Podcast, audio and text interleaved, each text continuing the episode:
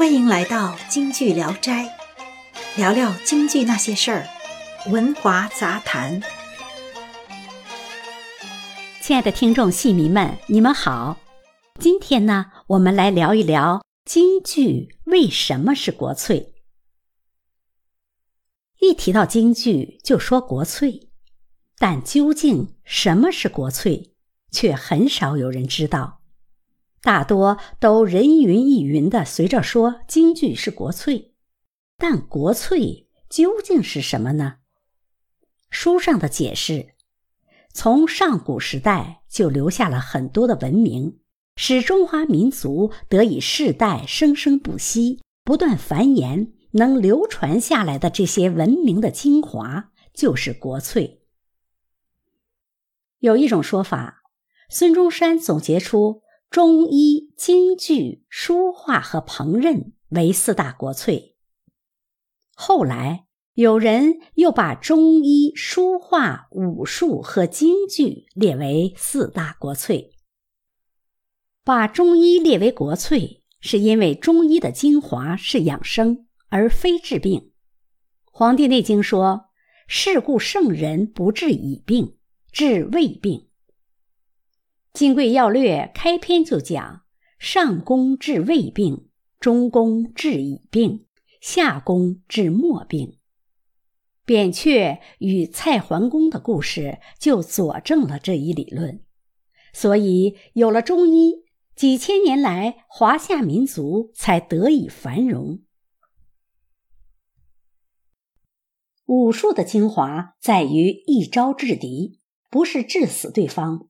而是迫使对方停止进攻。中华文明的生存原则是从不主动进攻，而是防御。秦始皇修筑了万里长城，就充分体现了祖先的智慧。书画的精髓不仅仅是简单的写字，还在于是视觉上的感受和画面感，所以才叫书画艺术。而把京剧列为国粹，其精髓就是以形传神，神形兼备。京剧的这种表演，充分体现人的行为美，不仅影响了当时的社会风俗，也被世界各阶层的人士所倾倒。京剧唱腔美，以字行腔，以腔生情，声情并茂，美妙的唱念。作答更是体现出一种人性的行为美，就是京剧的精髓。京剧以雅俗共赏的个性，取代了昆曲几百年来作为国剧的地位，成为社会各阶层都能接受的雅俗共赏的娱乐活动。京剧艺术不仅行当众多。气势磅礴大气，唱腔的版式更繁而不杂，剧目就有一千三百多出。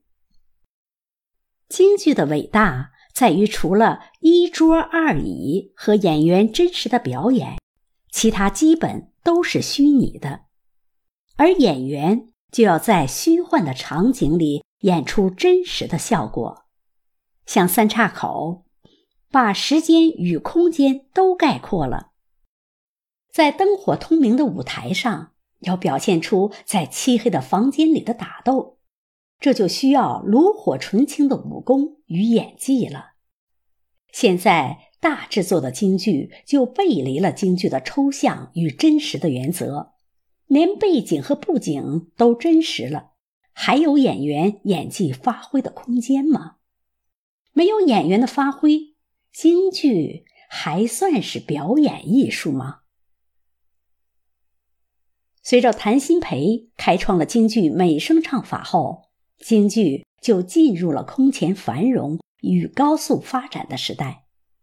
由于齐如山、罗英公、金菊隐、陈墨香等一众大文人加入，并为梅上成荀量身定做。导演出了适合他们各自特点的剧本，使旦角从配属地位开始了旦角领班剧社、并担纲主演的新旦角艺术，造就了梅兰芳的样、程笕秋的唱、荀慧生的浪、尚小云的棒等空前绝后的伟大的表演艺术家。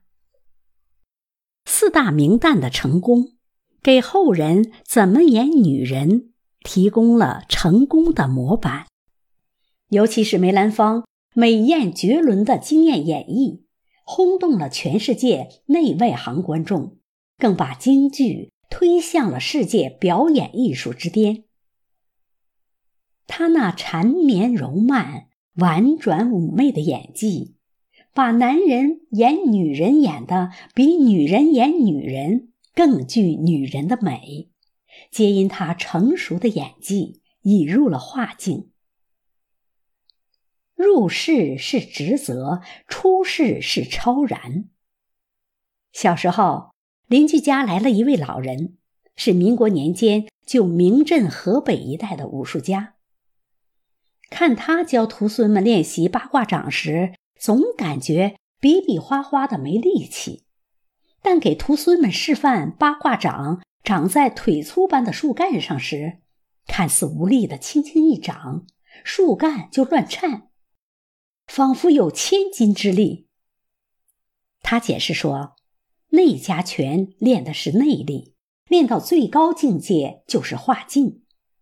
所以余叔岩评价杨小楼时说：‘看杨小楼演戏已入化境，他怎么演都好，怎么演都对，怎么演怎么有，看着好却学不了。’”因为他已经抛却了规矩与法度，进入了化境，所以武生都演长坂坡、天霸拜山、盗御马，唯独杨小楼是活赵云、活天霸。其实达到化境的又岂只有杨小楼呢？梅上成荀及四大须生。哪一个不是超然于俗呢？纵观那些大师们演绎的众多舞台形象，哪一个不是鲜活的？哪一个不是栩栩如生的呢？下面请听荀派黄少华演唱的《绣如记》选段。